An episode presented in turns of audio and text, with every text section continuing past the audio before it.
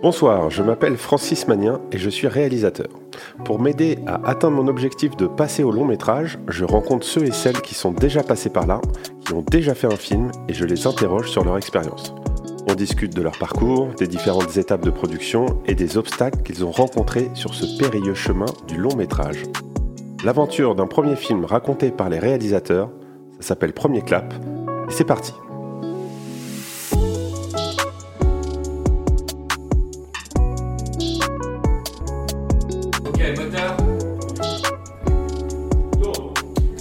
Un première. Aujourd'hui, je reçois Jimmy Laporal Trésor, le réalisateur du film Les Rascals. Salut Jimmy, comment ça va? Salut Francis, ça va très bien. Bon, merci d'avoir accepté mon invitation. C'est trop cool de très excité de parler avec toi aujourd'hui de, de ton premier film. Euh, avant de rentrer dans le détail du film et de parcours que tu as eu pour le, pour le fabriquer, on va parler de toi, mais est-ce que tu peux me dire euh, voilà, ton parcours en, en quelques phrases, en quelques mots, euh, sans faire toute, ta, toute ta biographie, mais juste pour savoir, pour cadrer de, les gens qui ne te connaissent pas, et, et- et moi, moi le premier, euh, d'où tu viens, où c'est que tu as grandi, qu'est-ce qui t'a amené au cinéma, qu'est-ce qui t'a donné envie d'en faire, voilà, en quelques, en quelques mots. Quelques lignes. Ah, c'est Waouh. dur, hein. Déjà, Merci de m'avoir invité. toujours- ça fait toujours plaisir de, bah, de parler de son parcours, de partager ce genre, ce genre de choses, parce que c'est vrai qu'il n'y a pas tellement d'espace où on peut euh, parler de ça. Alors d'où je viens? Moi, je suis d'origine en, euh, guadeloupéenne. Mmh. Euh, j'ai grandi, euh, j'ai été élevé par ma grand-mère. Euh, parce que mes parents m'ont eu un peu jeune et j'ai eu un père un peu trop voyou euh, pour pouvoir s'occuper de moi. Euh, ma grand-mère, elle a fait un travail extraordinaire. En fait, elle, a- elle m'a inculqué deux choses. Bah, déjà, malgré que la vie soit compliquée pour elle, parce que moi j'étais un enfant, donc finalement la vie n'était pas très compliquée. hein. J'allais à l'école, je m'amusais avec mes potes euh, et j'avais toujours à manger dans mon assiette. Euh, donc elle- déjà, elle a eu euh, ce truc de me faire croire que la vie était simple, même qu'on n'avait pas beaucoup d'argent. Mhm. Donc déjà, ça, pour moi, ça m'a appris une chose, c'est que l'argent, c'est pas si essentiel que ça. Ouais. Donc déjà, ça c'est bien plus tard quand t'es adulte de se dire que si on n'a pas beaucoup de thunes, c'est pas très grave, du moment qu'on a à manger dans l'assiette. Euh, et puis après, la deuxième chose qu'elle m'a appris, c'est que en fait tout est possible à partir du moment où tu donnes les moyens de le faire. Et ça, c'est un truc qui me suit jusqu'à maintenant.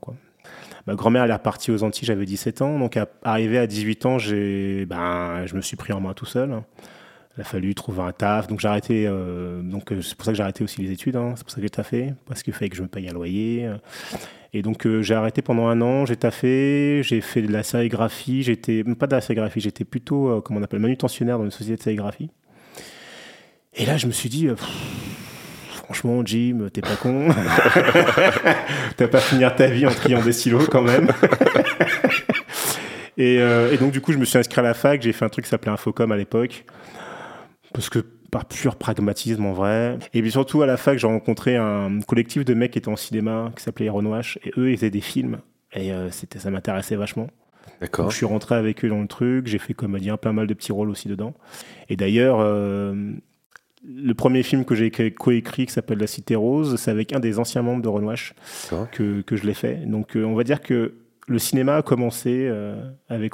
C'est un collectif, c'est ça? Enfin, une... Ouais, c'était- en fait, c'était la mode. À, l'époque, c'était on est quoi, début des années 2000. Il y avait un gros collectif qui faisait beaucoup parler d'eux. C'était euh, les Courtrage-May. En fait, ouais. c'était un truc générationnel. Tu avais tous les Mhm. mecs de tous les quartiers d'Île-de-France. Ils disaient ouais, nous aussi, on va faire le nouveau Courtrage-May. nanana, nanana. Et là, euh, tu avais, bah, t'avais Virac avec qui je coécris euh, Les Rascals et Soldats Noirs, qui, euh, bah, qui c'était son collectif. Et Renouage, parce qu'en fait, c'était composé essentiellement d'Asiatiques et de Renois. Donc, euh, Renouage. Renouache.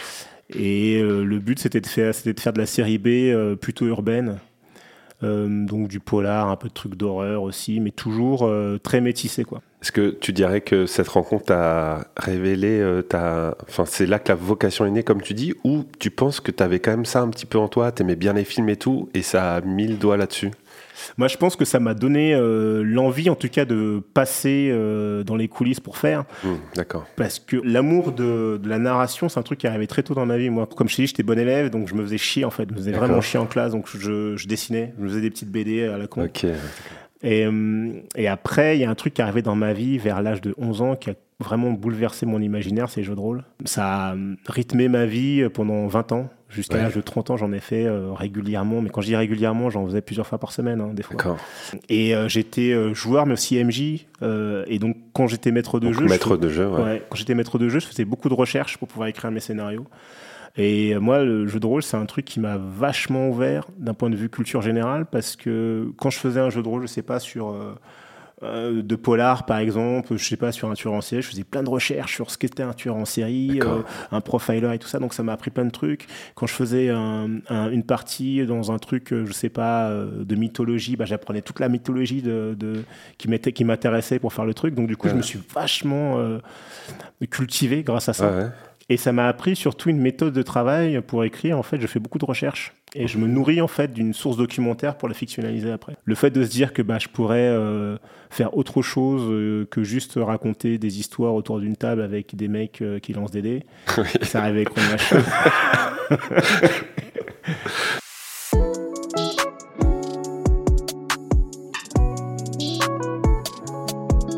Nous sommes aujourd'hui, comme d'habitude, chez mes amis de Tout le monde aime les pingouins, gentillesse de, de nous accueillir. Et à l'entrée de la prod, il y a ce fameux mur avec plein d'images de cinéma, des acteurs, des actrices, des, des scènes de films, des, ouais, beaucoup de choses euh, cultes. hein. Euh, C'est très difficile de, de faire un choix.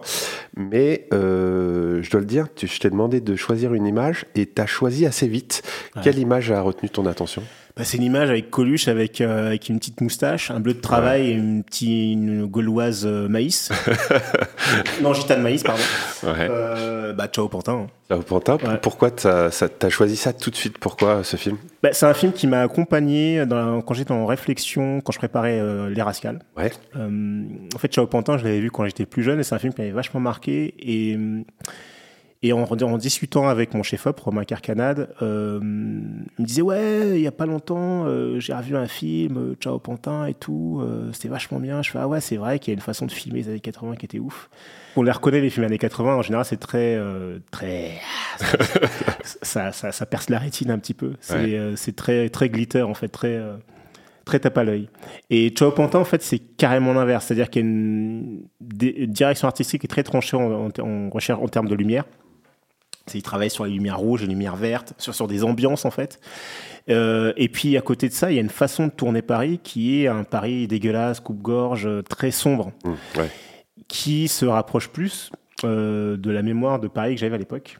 Et aussi de la mémoire de mon chef de décorateur, parce qu'en discutant avec lui, Samuel Tesser, il a fait mais ouais mais Paris c'était ça quoi, c'était Ciao Pantin, c'était pas euh, le, je, je sais pas le Guignolo ou autre chose quoi, c'était Mhm. vraiment ça quoi. Et donc du coup, on s'est dit bon, on va partir sur cette direction, enfin cette base de travail de réfléchir euh, Paris de cette manière-là et pas de manière euh, on va dire fantasmée. Les Rascals, donc, est sorti en début d'année, hein, 2023. Si je dis pas de le 11 bêtises. janvier. Donc c'est avec euh, Jonathan Feltre, Angelina Warrett, Missoum Slimani, Victor Motley, Marvin Dubar, Jonathan Eap. Ouais. Alors avant de parler du détail du film, du casting, est-ce que euh, tu peux nous dire, euh, pour les gens qui n'ont pas vu le film, est-ce que tu peux nous dire qu'est-ce que racontent euh, les Rascals en quelques, en quelques mots? Bah, les Rascals, ça raconte la fin d'une époque, la fin d'une amitié aussi, Mhm. euh, la fin de l'insouciance, Ouais. la fin de la jeunesse, quoi. C'est le passage à l'âge- adulte, Mhm. qui se fait un peu forceps, en tout cas pour les jeunes des Rascals. Et les Rascals, c'est une bande de loulous, ce qu'on a, à l'époque, on appelait un peu des petits voyous, des blousons noirs. Maintenant, on, on utiliserait un autre terme aujourd'hui. Hum, donc, euh, qui font, qui multiplient les conneries, hein, pour dire les choses telles, telles Ouais. qu'elles sont. Euh, mais c'est dans une ambiance, on va dire, bon enfant. C'est des mecs qui aiment se bagarrer, euh, qui aiment draguer les meufs, parfois de manière très lourde. Mhm. Mais c'est jamais très méchant.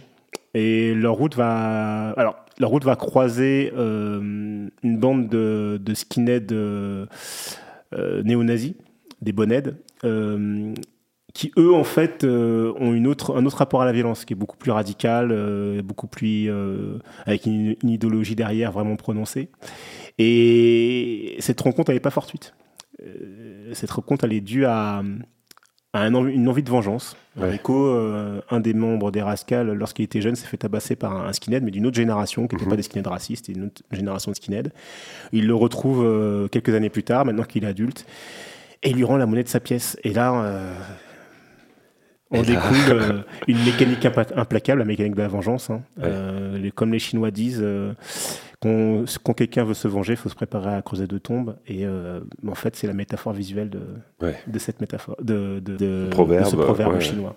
Est-ce que tu te rappelles euh, l'origine euh, du film, enfin de l'idée, la première fois que tu as pensé à cette idée, à cette histoire euh, Où tu étais À quel moment tu l'as eu Qu'est-ce qui t'a attiré en premier? Est-ce que c'est faire euh, des années 80 ou un film de bande ou, filmer un peu cette escalade de la violence Qu'est-ce qui a été la, première idée du film?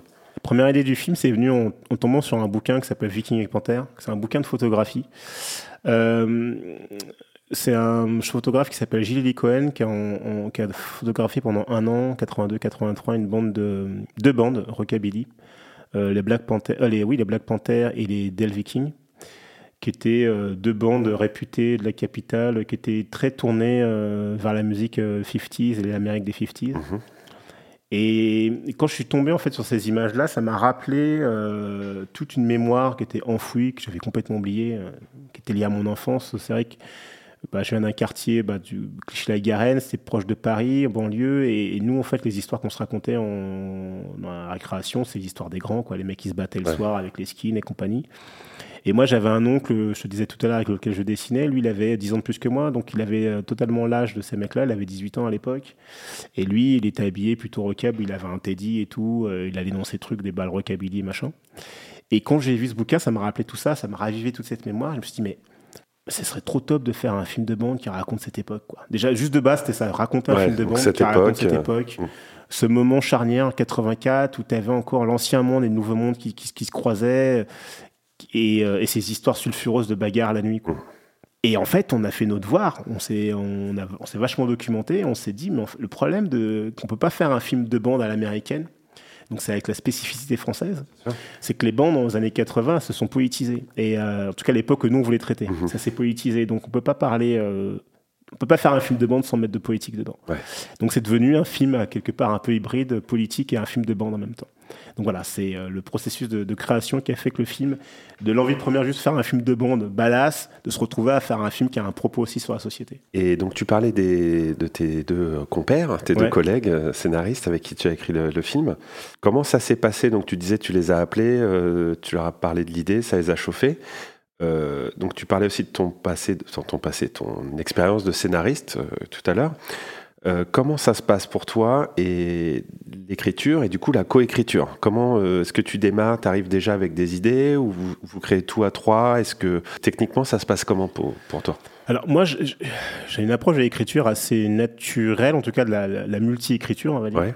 Parce que dès mon premier projet, La Cité Rose, euh, sur lequel j'étais scé- co-scénariste, et après derrière mon frère, Mhm. euh, on était déjà à trois, on écrivait à, à trois paires de mains, quoi. D'accord. Et donc, euh, on écrit tout ensemble. Mhm. C'est-à-dire qu'on on passe beaucoup de temps à brainstormer ensemble, à discuter euh, les idées, à, à se dire ok, on aimerait bien faire ça, on aimerait, raconter, on aimerait bien raconter ceci, ce- cela, ça, on veut, ça c'est un, passage qui nous intéresse pas. Donc, on passe beaucoup de temps à trouver le film qu'on veut faire en commun. Ouais. Une fois qu'on a trouvé ça, eh ben, euh, on construit, on fait étape par étape. D'abord, on va commencer à écrire un, un espèce de conducteur, de, de savoir, ok, nos personnages vont, ils vont leur arriver ça, ça, Ouais. ça, ça, ça. En fait, il y a un conducteur. Chez chaque ligne euh, représente une action forte du film. D'accord. Et euh, c'est un truc euh, qui est hyper... euh, qui est hyper intéressant comme outil qu'on travaille à plusieurs parce que du coup ça te permet d'avoir sur deux pages Tout le film, Tout le euh, film. sous les yeux. ouais. euh, qu'avec des actions. Mm. Et du coup, si après tu veux faire des changements de chronologie, c'est simple parce que c'est juste une ligne à déplacer. Ouais. Et même pour discuter, hein, c'est-à-dire quoi, euh, entre nous, euh, discuter des idées, c'est plus simple de discuter sur euh, deux pages que d'avoir euh, 90 pages écrites, euh, dialoguées, euh, hyper relou à, à déplacer. Donc on bosse beaucoup, on passe beaucoup de temps à travailler sur des documents intermédiaires comme ça qui sont très synthétiques. Et une fois que hum, qu'on a trouvé un séquençage, en tout cas dans, dans- dans Mhm. ce conducteur qui nous satisfait. Là, on passe à l'étape d'après. On fait un, on écrit vraiment un traitement. Et ce traitement-là, donc on, on en discute d'abord de manière verbale entre nous pendant un petit moment euh, pour justement développer chaque action. Qu'on parte pas, qu'on parte pas un petit peu euh, chacun de notre côté, qu'on sache exactement ce qu'on raconte et pourquoi. Et, euh, et ensuite, ben, on se partage le taf de manière très très mécanique. Ouais. Tu prends le premier tiers, deuxième tiers, troisième tiers. Très scolaire, quoi. Ouais, très Genre, scolaire. Chacun fait ses devoirs. Et, euh, et après, moi, derrière, je, je lisse le tout. Je lisse le tout. euh, et euh, du coup, ça me donne un document qu'on relit tous ensemble, qu'on rediscute encore. Pour Ouais. savoir, OK, est-ce qu'on est toujours d'accord avec ça, ça, ça, ça, ça, ça Est-ce que ça va Est-ce qu'on est d'accord avec le lissage final, en fait? Mhm. Et une fois que c'est bon, après, on part. Et puis après, on continue les étapes comme ça.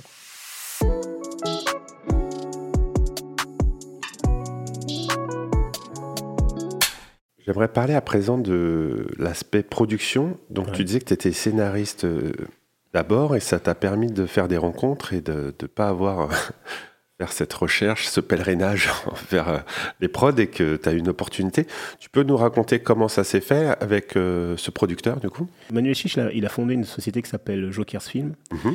Et à la base, il avait fait avec un, euh, il, quand il a monté cette boîte, dans la, première équipe, il y avait un, garçon qui s'appelait Thomas Crery, qui s'était occupé de la hum, distribution, euh, du coup, enfin, en tout cas, du marketing numérique euh, de la Cité Rose pour Donc c'est comme ça qu'on s'est rencontrés, euh, qu'on s'est engueulés d'ailleurs, et qu'on est devenus potes. Ok. Et ensuite, quand on a écrit le deuxième film avec Julien Abraham, mon frère, t'as Thomas qui a dit mais ça serait bien, venez nous voir à Jokers et tout avec le film. Euh, donc on a, on a, proposé mon frère à, Manuel. Il aimait bien le film, après il nous avait fait des, retours pour qu'on réécrive. En fait, pendant longtemps j'ai cru qu'en fait euh, il en voulait pas, mais après en discutant avec lui, il m'a dit non, moi en fait euh, j'étais prêt à le faire, hein. c'est vous qui n'êtes pas, revenu me voir en fait. ah merde Suite à ça, même si on n'avait pas fait le film avec eux, Thomas me dit, n'arrêtait pas de me dire écoute, tu sais, Manu, humainement il t'a senti, il t'aime bien et tout, ça serait bien sur un autre projet euh, que tu proposes et tout, euh, je pense que ça peut le faire et tout.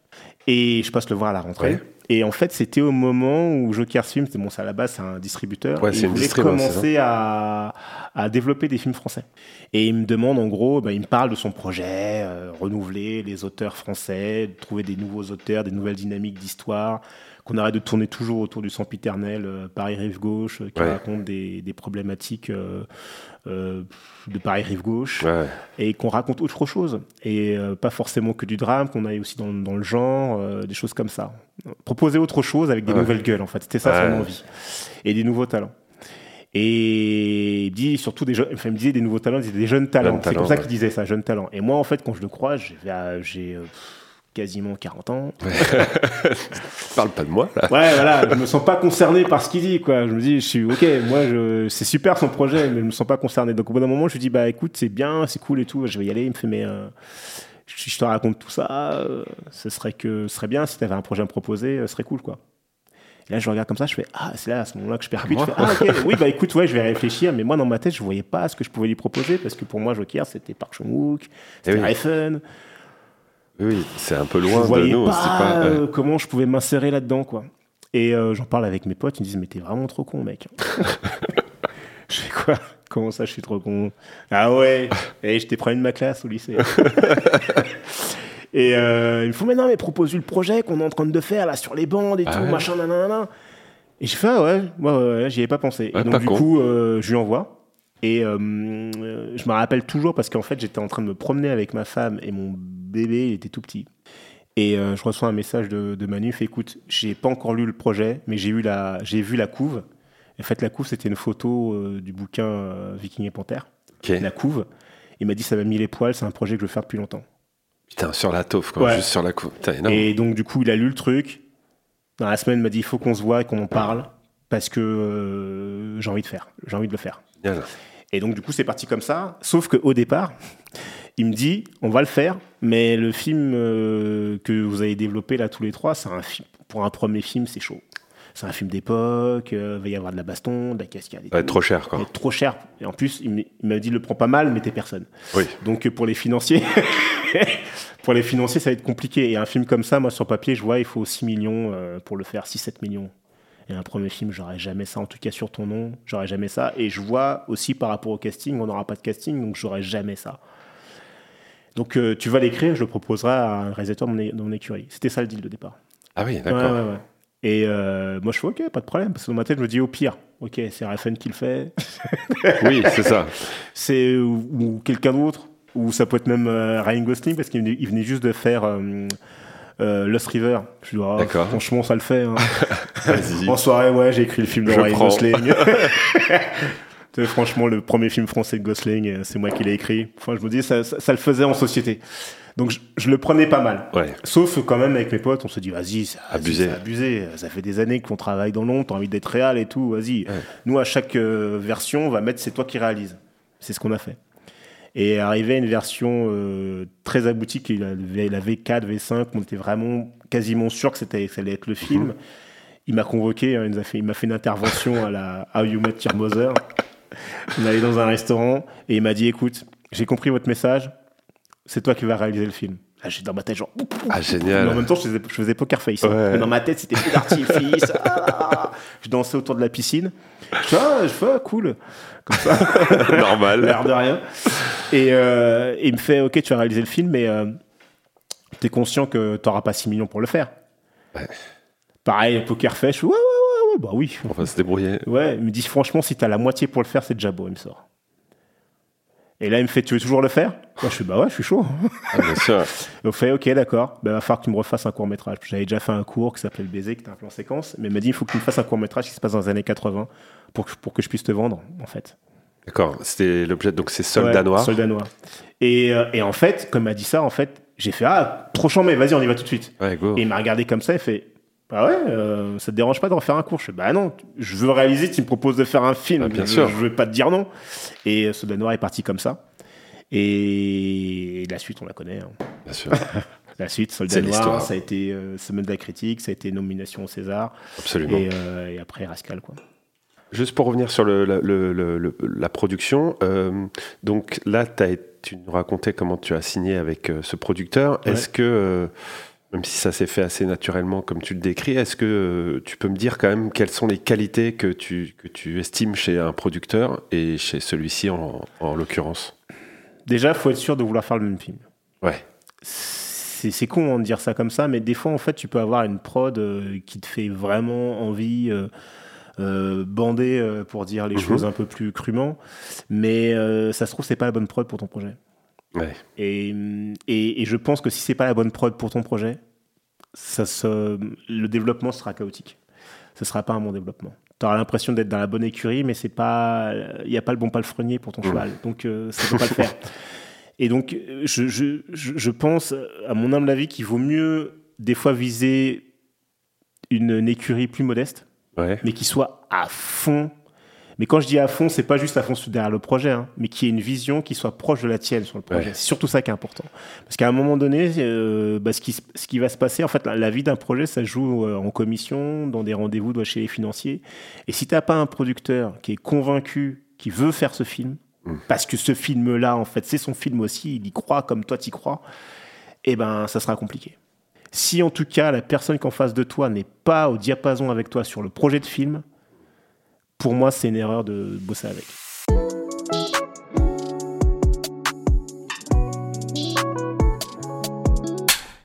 On parlait un peu du, du financement, euh, de ce budget euh, revu à la baisse.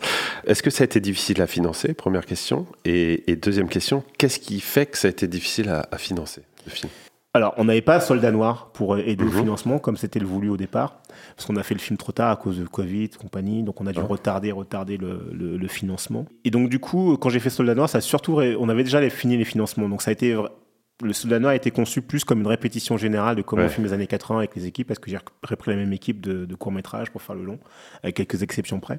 Maintenant, euh, sur les financements, alors, alors à Canal, il y a une espèce de commission euh, qui se fait. Mhm. Euh, d'abord, il y a un mec qui, comme pour les chaînes, il y a un mec d'abord qui sélectionne les, les films qui a présenté en commission. D'accord Donc lui était conquis euh, par, par le projet, il trouvait que c'était novateur, euh, audacieux, radical et tout, mais que donc il va proposer le film. En commission, euh, ce qui s'est passé, c'est que la commission a rejeté le film quasiment à l'unanimité, Ah ouais. Avec le avec le mot d'ordre de se dire mais pourquoi faire ce film-là aujourd'hui? Ah, Enfin, avec des fachos là. il n'y a pas de Il problème. n'y a pas de problème, il n'y bah, a aucune comprends raison pas. de faire ce type de film. En plus, c'est violent, machin. Non, non, non, non, non, on veut pas de ce film. Donc, en fait, le film était, elle est, elle est passée à la trappe. Et c'était la dernière commission de Dominique Farrugia. D'ailleurs, Dominique Farrugia, je vous remercie. Et euh, il a tapé du poing sur la table en disant Mais attendez, euh, moi, un de mes films de chevet, c'est euh, The Wanderers. Euh, et ce film-là, euh, bah, c'est voilà, c'est l'héritier de ce film. Ouais. Il y a du cinéma, il y a une proposition de cinéma. Et Canal, je me semblait qu'on était, notre mission, c'était de promou- sûr, pro- promouvoir euh, le cinéma innovant. On est devant un film euh, innovant. Donc euh, je vois pas pourquoi on l'aiderait pas. Et comme c'est Dominique Farrugia et que sa voix porte, du coup, bah, le film est passé. Ah, génial. Premier miracle. Waouh. Premier miracle. Après, on est passé à France Télévisions. Donc, Fran- France Télévisions, euh, c'est Valérie Boyer qui sélectionne les films pour, Mhm. euh, pour la commission. Elle a la réputation d'être très, très dure. Ouais. Euh, et donc, du coup, c'était d'abord une, une- un entretien avec elle. Il Mm. faut la convaincre, quoi. Ouais. Euh, si jamais elle n'est pas convaincue, et par le projet, et par la personne, tu te passes à la poubelle, elle n'a pas aucun état d'âme là-dessus. Alors, moi, je sais que tout le monde a peur d'elle, mais j'ai adoré la conversation avec elle. D'accord, ok. Parce qu'en fait, directement, j'ai perçu que c'était quelqu'un qui était franc du collier. Elle a même pas envie qu'on la bullshit ou qu'on lui Oui. lève le derche, tu vois. Il y a une franchise et tu gagnes franc. du temps, quoi. Ouais, tu gagnes du temps. Et moi, en fait, dans mes rapports avec les gens, je suis très simple. Mmh. Il n'y a pas de.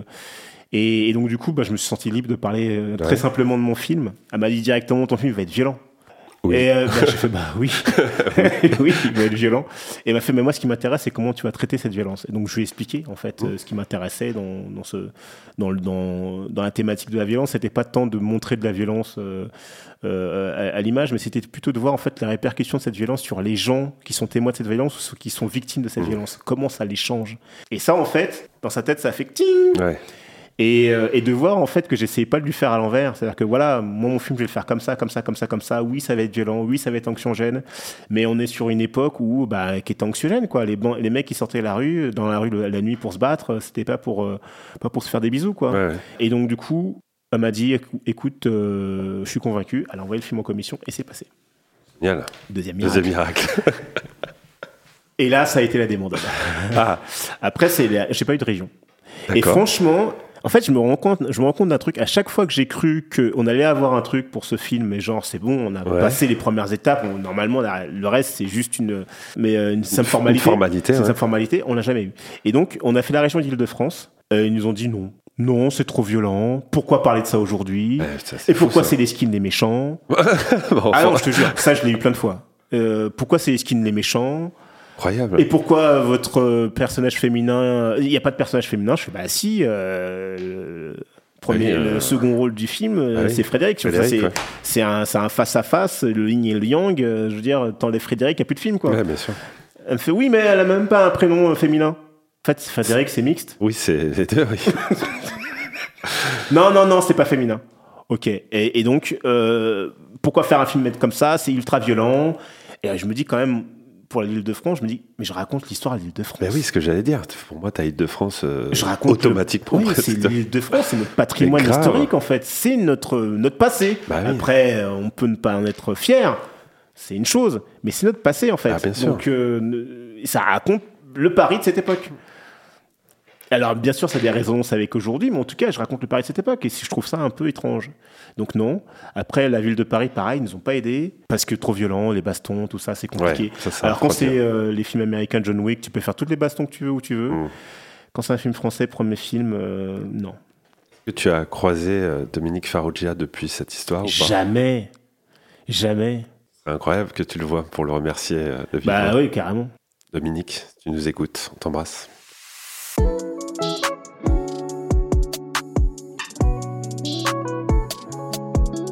Quand le projet euh, est financé et part en production, euh, on sent que toi, tu, l'as dit un peu là sur la préparation euh, du, tra- du, du tournage, des plans, du storyboard. En tout cas, on sent qu'il y a beaucoup de préparation, c'est assez minutieux. En tout cas, je le ressens moi quand je vois le film. C'est important pour toi cette étape de la prépa? Qu'est-ce qui se passe à ce moment-là pour, pour toi et, et ton équipe? Qu'est-ce que tu fais? Bah, la prépa, je trouve, c'est un moment magique dans le sens où c'est le moment où encore tout est possible. Ouais. Et en même temps, c'est quand tout, tout, tout le possible qui est dans ta tête rejoint la réalité. Et, ce que je me dis, plus tu es préparé en amont, plus si jamais il y a une espèce de, de, de, je sais pas, une couille euh, au dernier moment, ben en fait, si pour toutes tes scènes, tu as réfléchi tes scènes, tu les as découpées et que ça a été découpé de manière où à chaque scène, il y a un principe de mise en scène, ben même si en fait tu te retrouves à un moment donné, il y a un truc qui te permet pas de faire ce que tu voulais, tu peux quand même te projeter dans un, dans, dans un nouveau décor parce que tu dis ok mais moi dans ma scène je voulais raconter ça en fait, je sais pas, euh, il y avait un principe de mouvement ou une émotion particulière, et ben du coup tu dis bah je peux m'adapter à ça. Mais c'est parce que tu étais prêt avant. Ouais. Si tu savais pas ce que tu voulais faire ou ce que tu voulais raconter dans ta scène, tu arrives devant le décor, tu vas juste dire c'est joli ou pas joli Eh ben, fais de la photo, si c'est juste ça. Parce que moi, moi, je pars du principe que chaque image doit. En fait, un film, si tu peux le regarder en muet et comprendre encore ce qui se passe, c'est que le film est réussi. Chaque image doit raconter quelque chose, déjà de manière graphique. Ouais. Euh, c'est pas que du dialogue. Le dialogue, c'est bien pour incarner des choses, mais si tu regardes par exemple Les Rascals, c'est un film qui est pas si bavard que ça en vrai. Mhm. Il y a des grandes scènes où ça blablate parce que c'est les jeunes, ils, ils tchatchent, mais c'est pas les scènes les plus intéressantes en vrai. Les scènes les plus intéressantes, c'est toutes les scènes qui sont un peu silencieuses, où il y a deux, trois mots, Mhm. c'est très, on est très, euh, très radin en fait, enfin Ouais, très ouais. économe sur, euh, sur la distribution des mots. Et par contre, tout ce qui se passe, c'est à l'image. Sur, euh, sur un temps ou un plan, comment, combien de temps il va durer, les regards, les, juste un, un petit, un petit euh, frémissement de lèvres. Et c'est ça en fait qui va te faire comprendre que ah ouais, là il se passe un truc de ouf. Et tu peux me raconter comment tu as fait travailler euh, en termes de DA Ouais. tous les secteurs, euh, tous les départements ensemble pour que personne travaille dans son coin et que, tout, que ce soit euh, euh, faire une espèce de synergie comme Ouais. ça. C'est quoi ta méthode Raconte-moi. Bah, déjà, comme je disais, il fallait déjà que moi j'ai un- une idée de film dans ma tête très précise. Donc je me suis fait un premier document qui reprenait en fait déjà les couleurs que je vais utiliser dans le film, Ouais. avec derrière chaque couleur une, une métaphore en fait. Chaque couleur devait représenter quelque chose, Signification, une quelque chose, signification. Et, et que du coup chaque, chaque personnage ils étaient habillés dans une certaine gamme de couleurs euh, et pas une autre. Donc, euh, si tu regardes, remates le film, tu verras que par exemple, bah, je sais pas, si un personnage partait sur une gamme de rouge, c'est de plus en plus, le rouge devient de plus en plus sombre. Ouais. Euh, même si, et la- même si tu as la veste rascal, qui est un espèce de but électrique. Alors, ce qui était intéressant sur ça, c'était la matière du, de, est en velours. Et donc, selon la, la lumière, en fait, c'est une matière vivante, c'est une matière qui change. Sa couleur change, en fait, selon la lumière et selon l'intensité de la lumière. Et donc, du coup, c'est pareil, la couleur de, de la veste rascal aussi change euh, au fil du temps, c'est toujours la même veste. Et donc, j'ai fait ce document qui faisait une dizaine de pages. Et après, derrière, moi, je, je convoque mes, tous mes chefs de poste, euh, costume, décor, euh, chef-op, maquillage et aussi coiffure. Et donc, ils savaient déjà que, OK, on va, travailler sur ces couleurs-là. Et maintenant, sur chaque séquence, comment on traite l'époque? Est-ce que ça, on, traite l'époque par le décor, par les vêtements, par la lumière? Donc, il y avait ce truc-là. Et puis après, derrière, quelle couleur on met en avant, comment on éclaire et tout ça. Quand on arrive sur des scènes qui sont très bigarrées en termes de couleurs en costume, eh ben, en décor, ils savaient en fait, par exemple, que bah, sur tel, je vais prendre l'exemple, euh, le concert de Victor bah, c'était Balajo, donc on avait repéré un décor avec, une certaine, avec un certain décorum, donc on sait que ça va déjà être très chargé. Donc ça veut dire que par rapport à la lumière, si on veut que le, le costumier ressorte, il faut qu'on réfléchisse aussi à la lumière par rapport au costume. Et donc du coup, toutes les séquences en fait sont réfléchies comme ça. Ouais. Comme on a une base solide, on sait de ce qu'on raconte et comment on va le raconter. Bah, du coup, il n'y a pas de, de fausses notes. Ouais. D'un coup, tu peux pas te retrouver un jour et dire Ouais, mais tu m'as mis euh, les fonds verts, mais moi, mon personnage devait être habillé en vert, ça va pas se faire. Oui, Non, comme ça peut arriver parfois sur Ouais, des plateaux là, où tu découvres possible. le truc. Enfin, chacun possible, découvre euh, le travail de l'autre à ce moment-là et dit Bah non, moi j'avais fait ça, effectivement. Là, c'était pas possible. C'est-à-dire que du Génial. coup, euh, tout était fait en complémentarité et en bonne intelligence. Et ça, c'était cool.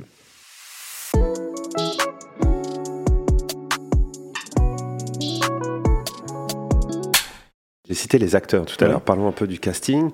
Euh, on a parlé du financement. Est-ce que cette envie de d'avoir euh, des jeunes, euh, on va dire qui ne sont pas des stars, c'est une volonté de ta part? Si oui, pourquoi? Ou est-ce que c'est lié au financement Il n'y avait pas assez d'argent? Ou est-ce que ce film-là ne devait pas avoir de tête connue pour qu'on ait une meilleure immersion? Bah, c'est la première réponse la deuxième. C'est-à-dire que déjà, moi, je voulais des nouvelles tronches. Ouais. Mon producteur aussi. Donc, euh, tu vois, le truc de toujours être en adéquation. Ouais. Euh, et puis, euh, sur la tranche d'âge sur laquelle on travaille, en fait, il n'y a, pas de- il a pas de star. Quoi, Et oui, c'est ça, ouais, manières. Et sur les profils qu'on avait, euh, en tout cas, les, les personnages qu'on a décrits dans notre scénario, il n'y en, avait- en pas. Donc, le, le but du jeu, c'était de trouver des, des- des pépites, peut-être des, comédiens qui viendront peut-être les futures stars de demain. Ça Bon, là, on a la chance, on a Jonathan qui est dans les révélations cette année, Jonathan Feld. Oui. Euh, J'espère que ça va lui porter chance, qu'il ira jusqu'à la nomination. S'il devait en avoir encore une personne en plus, Ouais. qui je pense manque dans les révélations cette année, parce qu'elle a une prestation incroyable dans ce film, c'est Angelina. Ouais. Angelina, le rôle qu'elle avait à faire, il est hyper casse-gueule. Ah oui, c'est ça. Il est super Et complexe. c'est un rôle féminin qui a jamais été écrit dans le cinéma français. En fait, les Ouais. rôles féminins dans le cinéma français en général sont très simples. Euh, elles n'ont pas grand-chose à défendre. Là, elle avait un truc à défendre qui est quand même hardcore, parce que sur le papier, en fait, c'est l'antagonisme, Mm. Euh, c'est le méchant, Euh, et quelque part, c'est le personnage pour lequel on a le plus d'empathie dans le film. Et ça, c'est hyper dur. Mm. Elle a aucune scène où, en fait, euh, des fois, dans, dans les, dans les films, tu as toujours des scènes où tu dis, bah là, c'est une scène, pas de remplissage, mais une scène où j'ai le minimum syndical à faire. Ouais. Elle, toutes ces séquences sont des séquences de jeu hardcore. Et des fois, des séquences où elle n'a rien à dire, mais qu'elle doit faire passer des émotions ultra fortes, radicales, vas- viscérales. Et pour moi, en fait, c'est vrai que quand j'ai vu les révélations, je me dis, mais comment ils ont pu passer à côté de ça, quoi? Ah, c'est dommage. Je sais plus c'est quelle était la question, mais euh, l'idée, en fait, c'était de se dire, c'est d'arriver avec des rôles, euh, des rôles puissants Ouais. qui changent, en fait, de ce qui se fait aujourd'hui, qui soient pas dans, qui soient pas manichéens, quoi, ça vraiment tout en, qui soient vraiment très nuancés et très compliqués à interpréter. C'est des rôles qui sont très techniques à faire et trouver, en fait, des, euh, des talents purs et qui soient capables d'incarner ça et qui soient capables de me faire confiance pour les amener là où ils pensent pas arriver, quoi. Et dans la prépa, avec les acteurs, ça se passe comment? Il y a eu des répétitions euh, avec eux euh, Comment ça s'est passé ça? Toi, c'est ça, c'est des visions de prod, par exemple. Mm. C'est très, très, très, très vite. Moi, j'avais dit à Manu, moi, je- moi, un film, ça se prépare. J'ai envie de faire des répètes, j'ai envie de pouvoir découper. Ouais. Et si tu es face à une prod qui dit, bah non, ça sert à rien, on va pas le faire, bah, ça veut dire que c'est pas la bonne prod. Lui, Ouais. m'a dit, ok, on va faire ça. Et malgré le petit budget, on a quand même trouvé la place d'aménager euh, bah, des répétitions. Euh, pour mes rascals, j'avais besoin déjà. Une première chose, c'est de créer un, un esprit de groupe. Donc, je leur ai fait faire un Eh petit oui. stage euh, théâtral avec une préparatrice qui s'appelle Sophie Galitzine. Et ils ont, pendant plusieurs semaines, ils allaient là-bas pour faire de la méditation, euh, euh, de, de, de, de l'expression corporelle. euh, donc, ils faisaient les chats, les loups. Et eux, ils se disaient, mais complètement dingue, Jimmy, pourquoi ils nous envoient Ah oui. Mais c'est quoi le rapport avec le film et tout et en fait, c'était une façon pour moi de, en fait, de casser, euh, comment dire, pas leur ego, parce que c'est pas ça, mais de casser en fait euh, la pudeur que tu as quand tu es face à des gens que tu connais pas. C'est-à-dire que il faut que je montre une image par rapport aux autres acteurs, et il fallait que je casse ça en fait. Comme on peut avoir la une espèce de, cette espèce de, de, de- de promiscuité avec des amis de longue date, en fait, tu, tu, tu, tu fais tomber le masque. Et euh, ce stage, ça servait à ça, à faire tomber le masque, et à faire vivre euh, bah, un esprit de groupe. Et Ouais. ils l'ont eu à la fin. Et ce qui fait que c'est un truc qui, qui est imperceptible, mais qui change tout. C'est-à-dire que euh, quand tu as une scène avec eux, dans, dans- dans- ils sont tous ensemble dans la scène, il y a un truc en plus, un supplément d'âme, Ouais. parce qu'ils ont vécu ça. Ça, c'est la première étape avec les rascals. Après, derrière, on a travaillé les, les scènes de bascule, les scènes qui étaient très compliquées pour chacun à jouer. Euh, bah, déjà pour trouver les les bons basculements émotionnels pour Ouais. pas qu'ils partent en fait tout nus euh, sur certaines scènes. Par exemple, pour Mandal, euh, on a travaillé la scène, euh, bah, la, dernière scène dans le camion de le panier de salade. Mhm. Cette montée, en fait, Ouais, euh, il fallait la travailler. Euh, pour Boboche, on a travaillé aussi la scène de la voiture, là, quand il se fait dégager de la voiture. Parce que c'est une scène statique, t'es face caméra, Ouais. c'est un plan séquence. C'est toi, t'es- t'es- toi, c'est toi et tout seul face à la caméra. Donc soit, soit en fait c'est précis, tu sais ce que tu t'as à faire, donc tu balances l'énergie au bon moment et il y a un rythme. Soit c'est mort. Et ça c'est pas un truc que tu peux trouver sur le plateau, c'est un truc qu'il faut travailler en amont, un peu comme au théâtre. Et euh, il y a plein de petites scènes comme ça qu'on a travaillé en groupe.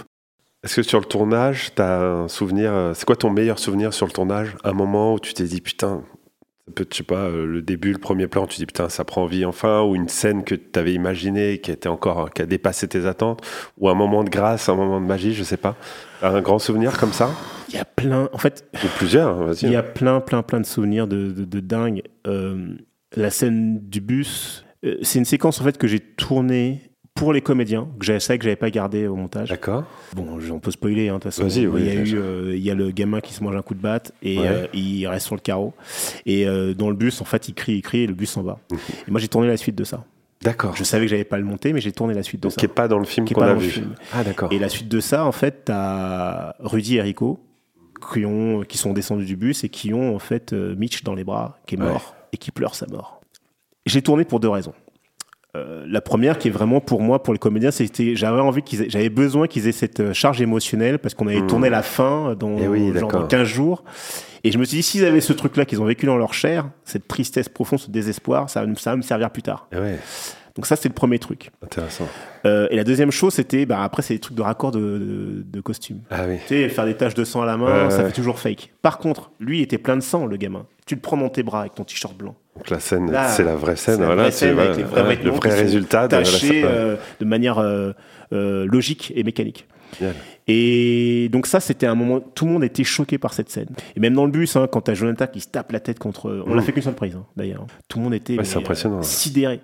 Euh, Missoum le premier m'a dit, j'ai jamais vu ça en fait. Ouais, Ils étaient submergés par la puissance tellurique de ce qui se passait à ce moment-là. ouais. Parce qu'il, lui, il s'est carrément lâché. Et il s'est carrément lâché, tu sais pourquoi? En fait, son rôle, le rôle de Rudy, c'est quelqu'un d'effacé. C'est quelqu'un qui n'a pas sa place dans sa famille, c'est quelqu'un qui n'a pas sa place dans sa bande, et c'est quelqu'un qui n'a pas sa place dans la société. Et d'ailleurs, on le voit dans ma mise en scène, en fait, je le mets aussi euh, dans la mise en scène. C'est-à-dire que quand on regarde au début du film, il est toujours en périphérie de l'image. C'est Rico qui est au centre, c'est lui qui prend la lumière, Ouais, qui... Et lui, en fait, même quand il parle, en fait, on s'en fout de ce qu'il dit. Personne ne l'écoute, personne ne fait attention à lui. Jusqu'au moment où il se passe ce truc. Et là, c'est le pivot pour lui, ça bascule. Et dans le, de- dans le plan de travail, tout le moment où en fait il est effacé, ce- on les a tournés avant le plan du bus. Et à Mhm. Partir du moment où on tourne le plan du bus, on a la deuxième partie où en fait sa colère explose et qu'il il, il, il embrase, euh, il embrase l'image. quoi. C'est-à-dire que maintenant, à partir de ce moment-là, je le filme au centre de la bande. Tu vois ouais. et, et, et donc là, c'était le moment, en fait, je lui, des- je lui disais à chaque fois, à chaque, euh, à chaque début de prise, je veux pas te voir. En fait, c'est ce moment du film, c'est Rico, c'est Sovan, c'est Mandal. Rudy, il est effacé. Ouais. Et ça, demander ça à un comédien, c'est hardcore. Ouais. Parce qu'en fait, tu lui demandes de travailler contre son ego. c'est vrai. et, et donc, lui, en fait, pendant une bonne partie du tournage, j'étais là avec sa frustration, il voulait en découdre. En plus, c'est des jeunes mecs. Ouais, ouais, bien sûr. tout le monde essaye de briller, et puis c'est une bande, c'est hyper euh, volubile, donc tu sens que lui, chaque jour, il voyait qu'on félicitait tel mec, tel mec, parce qu'il avait fait une prestation de ouf, il lui dit Ah Et là, à cette scène-là, je lui ai fait Maintenant, tu peux lâcher les chevaux. Et il a tout lâché. Cool, à tout lâché. Ah, génial.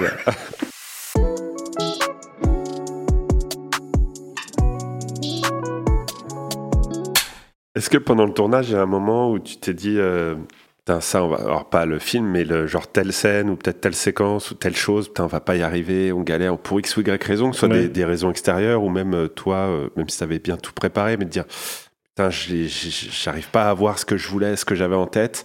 Est-ce qu'il y a un moment comme ça de doute où tu t'es dit, putain, fais chier ce truc-là, euh, on va pas s'en sortir? Alors, franchement, j'ai pas eu ce genre de problème. Ouais. J'ai eu des scènes, que, des jours que j'ai appréhendés, forcément. Je me dis, est-ce Mhm. qu'on aura le temps de le faire ou pas? Euh, J'en ai eu disquaire aussi, on a fait ça sur une journée. Qu'on a une scène avec de la baston et, euh, et de la mise en scène, enfin de la mise en situation, du dialogue, on fait pas le même jour. Nous, on a tout fait dans la même journée parce qu'on pouvait le faire qu'en une seule journée. Mais on a eu le temps parce que, voilà, comme c'était bien préparé, que les gens savaient ce qu'on faisait et pourquoi on le faisait et comment on le faisait, ça a été vite. Pareil pour le, la station de métro. Ouais. En vrai, le seul moment, peut-être, je me suis dit, putain, ça va partir en couille. C'est le premier jour de tournage Ah, pour quelle raison?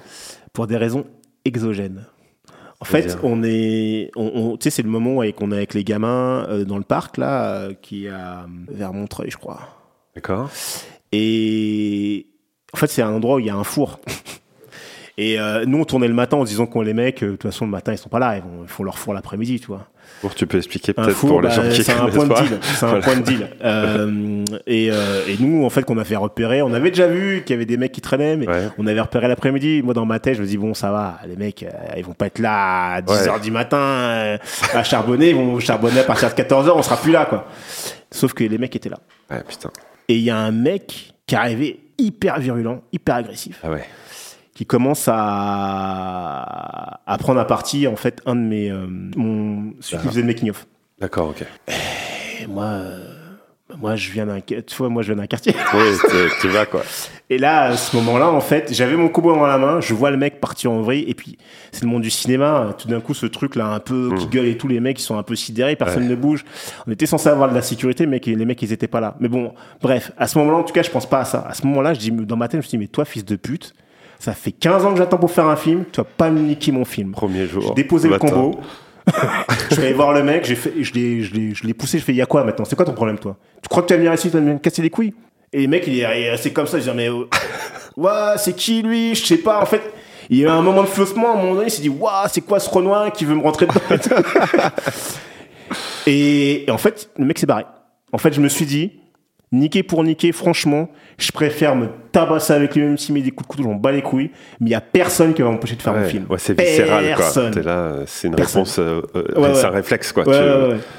Et bah, effectivement, et, et les, gens de, les gens de l'équipe me regardaient comme ça, genre, mais c'est qui le Real C'est qui C'est une Kaira C'est puis asseoir ton autorité des Le premiers mec a jours. l'air gentil et tout, mais là, euh, pff, non, il rigole hop en fait C'est génial. Et après, il n'y a plus eu de problème. Quand tu finis le, le montage de ton film, est-ce que tu, tu reconnais ce que tu as écrit avec tes, tes collègues? Est-ce que tu te dis c'est le film que je voulais faire? Ou est-ce que euh, c'est encore mieux? Ou est-ce que tu dis ah c'est pas aussi bien que je l'avais fantasmé? Comment tu c'est quoi ta réaction quand tu finis le, le- le film? T'as une idée du film, que ce que ça va donner, mais tu- finalement, tu ne peux pas vraiment savoir l'impact que ça va avoir. Moi, je, je savais que ça allait être un film un peu anxiogène, mais je me rendais pas vraiment compte à quel point. En vrai, c'est plus anxiogène que ce que je pensais sur papier. D'accord. Euh, et, euh, et pareil, euh, l'histoire que je fantasmais entre Frédéric et, et Adam, je voulais en fait arriver au résultat où les gens se disent je déteste les aimer. Je déteste avoir de l'empathie pour elles, mais j'en ai. Qu'est-ce que ça raconte sur moi? Et j'avais envie que les gens elles arrivent à ça, quoi. C'était vraiment, en plus que bah, quand je discutais avec Angelina et, Victor, je dis en fait l'idée c'est vraiment euh, que les gens se questionnent en fait sur eux et que ils se retrouvent piégés euh, par vos personnages à se dire mais en fait je suis proche d'eux, est-ce que je suis un monstre aussi? Parce que moi je pense qu'il n'y a pas de monstre, il y a que des gens qui sont capables du pire ou du meilleur, tu vois. Mhm. Et donc du coup, pour moi c'était ça en fait qui permettait justement de faire bouger les lignes, d'avoir une réflexion euh, qui soit intéressante finalement sur tout ce qui est violence, tout ce qui est radicalisation, que ce soit pas juste oui t'as les gentils et les méchants d'un côté, Euh, parce qu'on a tous ce truc là en nous, de part démoniaque on va dire, de part sombre. Euh, et c'était quoi la question au début? Non, non, c'était est-ce que t'étais, euh, est-ce que Ah c'est oui, le film oui, que tu et- voulais faire en gros? Et donc oui, en- déjà c'était le film que je voulais faire. Ouais. Euh, parce que déjà, euh, quand on en est arrivé au tournage, on avait une version de scénario qui était déjà à l'os. Mhm. Il n'y avait pas de superflu. On était vraiment pa, pa, pa. Ouais. Donc j'ai tourné tout ce qui était écrit. Il y a pas, je pourrais pas dire qu'il y a, a pas de gras. Il y a pas de gras quoi. Et hum, après il y a des trucs que j'ai tournés que j'ai un peu que j'ai enlevé parce que ça rentrait plus tout d'un coup dans une certaine logique de film qui, tout d'un coup euh, s'est imposé au montage. D'accord. Euh, C'est-à-dire que dans le film, quand tu écris le film, tu as, un souci de vouloir raconter pas mal de trucs. Puis là, dans le film, il y a un truc qui s'est dégagé très vite, c'est qu'il y avait un rythme de dingue dans le film. Mm. Mais un rythme euh, rouleau compresseur. C'est-à-dire que souvent, quand j'entends des retours du film, les gens, les gens me disent Ouais, euh, le film, euh, il démarre au dernier tiers, tu sais, après le disquaire. Le disquaire, ça arrive au bout de 15 minutes. Ah oui, ce que j'allais dire. Bah oui. 1h40. Donc en fait, les gens, ils se mangent 1h25 de pression et ils pensent que ça dure que 30 minutes. Ah, ça. Et ça, en fait, on s'est rendu compte dans le montage que il y avait certaines séquences que j'avais tournées qui faisaient redescendre la, la, pression. la- la pression. Et elle m'a dit, en fait, t'as le choix. On a un film qui met grave la pression. Et moi, j'aurais tendance à te dire, avec mon œil de monteur, et même les prods, hein, ils me disaient ça, c'est que on a un film qui met la pression, faut garder cette pression. Il Ouais. faut mettre les gens sous pression jusqu'au bout. C'est un film, en fait, qui, est là pour euh, te faire vraiment t'accrocher à ton fauteuil. Et si t'en- tu désamorces ça, c'est dommage. Et donc, du coup, tout ce qui n'allait pas dans ce sens-là, bah, il y a deux trois, deux, trois séquences que j'ai enlevées pour garder cette pression euh, jusqu'au bout.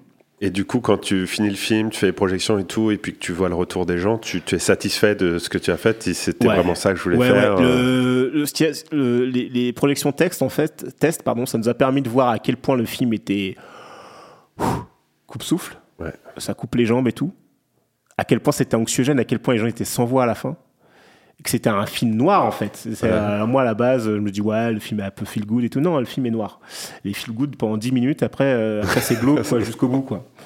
Et, hum, mais, et, et par contre, aussi, il y en avait pas mal de musique de film aussi, parce que c'est Delgrès qui a fait la musique. Euh, très hyper important, Delgrès. Mais il y a la musique de l'époque aussi, qui est la musique euh, diégétique, toute la musique euh, qui est im- immergée dans les séquences. Ouais. C'est vraiment des musiques d'époque, de niche et tout ça, pour vraiment rendre compte de ce qu'était musicalement cette époque. Et puis, tu as la musique du film, le scoring, qui a été confié à Delgrès, parce que j'avais envie d'un film rock. Mhm. avec des consonances créoles. Et Delgrès, ben, ils font du hard blues en créole, quoi. Donc, du coup, aussi, ok. ben, ça colle. Parfait. Euh, on a fait le film comme ça. Et, mais il y avait beaucoup plus de scoring. Et je me suis, moi, en fait, en regardant les trucs, je me suis dit, en fait, il y a des fois, le scoring est de trop. Il faut qu'on soit avec eux. Ouais. Et donc, il y a, euh, avec les proje- projections de test, il y a peut-être trois séquences, en fait, où j'ai viré la musique pour rester Enlever la eux. musique. Ouais, et- ouais. D'accord, ok. Ah ouais. Parce que je déteste. en fait, à la base, j'aime pas la musique de film. Je trouve que ça prend trop de place. Et souvent, les films américains, c'est un truc qui me casse la tête. Très présent, ouais. Bon, sans tirer sur un film en particulier, mais par exemple, j'ai un souvenir du film Joker, par exemple, euh, avec Joaquin Phoenix. Oui. J- En fait, j'ai un souvenir d'un film très musical. Ouais, où ça appuie trop les, Ouais. les scènes et Ouais, du coup, ouais. t'es- Et J'avais l'impression même, j'ai eu la sensation, je l'ai pas revu depuis, mais en tout cas, je repars avec la sensation qu'il n'y a pas une seule scène sans musique, sans orchestration. Et en fait, je me dis, mais laisse-moi tranquille. C'est trop, quoi. ouais, laisse-moi. euh, Laisse-moi être avec lui. En plus, il fait une performance de Ouais. le mec. Moi, je veux l'entendre lui respirer. euh, je veux entendre le cuir de, le cuir de ses pompes. euh. Tu vois, je veux entendre ses dents grincer. J'ai pas envie d'entendre ton orchestration. En fait, ça me pète les couilles, quoi. Et alors, peut-être que c'est faux. hein, Peut-être que je vais, je vais le revoir. Je, me suis, je vais me rendre compte qu'il y a moins de musique que ça. Mais en tout cas, c'est le souvenir que j'en ai.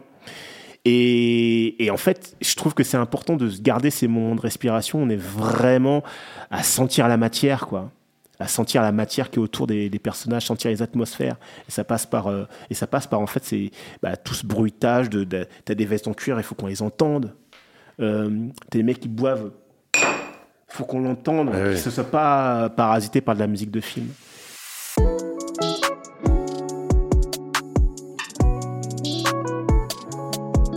Est-ce que tu peux me dire la principale leçon que tu as tirée de toute cette expérience, euh, de, de- de ton premier long métrage?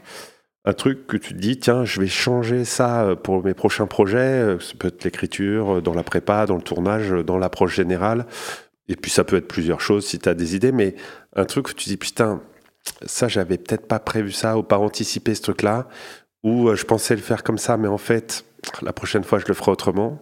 Est-ce que tu as des leçons comme ça, tu t'as tiré un peu pour, euh, pour ton prochain film, par exemple, ou pour une série que tu, tu feras à l'avenir? C'est la promotion, c'est un truc que j'ai pas bien vécu, personnellement. La promotion? Ouais. Ah, pour quelle raison?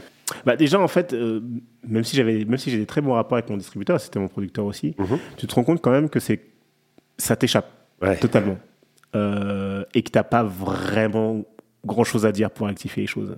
Tu peux avoir la sensation de ne pas avoir été euh, écouté, quoi. Pas suffisamment en tout cas. Ouais. Donc ça, ça permet de ça, ça fait un truc où tu vis pas forcément les choses bien. Après, il y a les médias. Les médias, on m'a sorti un truc euh, que j'avais un déficit de notoriété. ouais, ça fait rire, hein. Déficit de notoriété. Notoriété. C'est pour ça qu'on va pas t'inviter en plateau.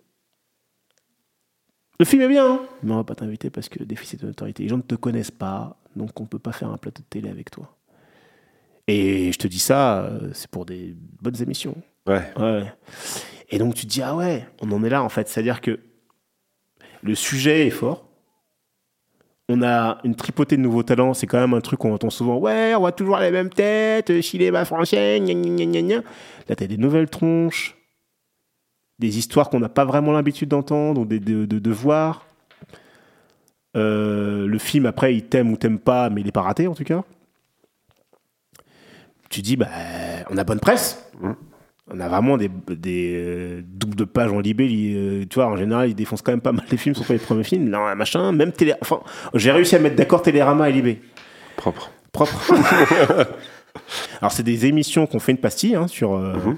Recommandations sur le film, mais ils m'ont pas reçu en plateau. Et en vrai, tu te dis, c'est vraiment dommageable pour toi en termes de communication parce que un film avec des jeunes, des vrais jeunes, pas des mecs qui ont 40 ans qui font semblant, qui font semblant d'avoir 20 ans. Angelina, quand elle tourne le film, elle a 20 ans. Mhm. Euh, Jonathan, il en a 22. Euh, ils ont vraiment entre 20 et 25. Et en plus, voilà, ils ont, ils ont, leur, tu vois, ils ont leur vibe de jeunes, leur énergie. Ben, je me dis, en fait, naïvement, peut-être que ça n'aurait pas changé grand-chose, mais je me dis que quand tu arrives avec ce, sur un plateau, tu as ces jeunes qui viennent parler du film, d'une époque qu'ils n'ont pas vécu et comment eux le vivent par rapport à aujourd'hui, ça donne pas la même chose qu'un chroniqueur qui dit, bah, ce film est bien. Ah, bien sûr, rien à voir. Et ça, pour moi, ça a été, compl- ça a été dur à, Ouais, dur ça, a été, ça a été dur à, à vivre. Pareil, les festivals, c'est des trucs que t'entends, on te dit, on- ils arrivent à pas te, euh, pas te sectionner en te disant que ton film est trop, est trop, trop abouti. Je dis, ah, mais qu'est-ce que ça veut dire, quoi? Cerise sur le gâteau, la personne qui te dit, moi j'avais du mal avec ton personnage d'Adam, il m'a mis mal à l'aise. Je peux pas sélectionner le film à, à cause de ça. Ça, je veux dire, c'est extraordinaire. c'est la oui. fonction du personnage dans Bah, le film. j'espère que t'as mis ça mal veut à dire l'aise. que si t'as mis mal à l'aise, c'est que c'est bien réussi. tu devrais me féliciter en fait. Moi j'aurais préféré qu'on me dise ton film c'est de la merde, je l'aime pas. Oui. Au moins c'est clair. Tu dis ouais je suis pas d'accord avec toi, mais bon je comprends que tu veux pas le prendre. Mais que tu me sors toute cette salade pour me dire au final je te prends pas, ben il y a un truc tu dis mais je comprends pas en fait. C'est quoi le problème? Il est où le problème? Est-ce que c'est pas aussi une histoire de personnalité, de qui porte le projet, de comment? J'en sais rien en fait. Et c'est assez flou. C'est flou. Donc ça c'est des questions pour le prochain film. euh, j'ai envie de te dire, je vais rien changer. hein. Moi, ce que j'aime, c'est faire du cinéma. Euh, je, je sais de raconter des histoires de la manière dont moi j'ai envie de les raconter. Après, tu es d'accord ou pas d'accord avec, ça c'est autre chose.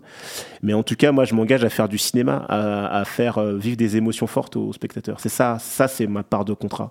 C'est de raconter une histoire que peut-être que tu jamais entendu parler, une histoire qui va être peut-être être compliquée, qui va être sombre.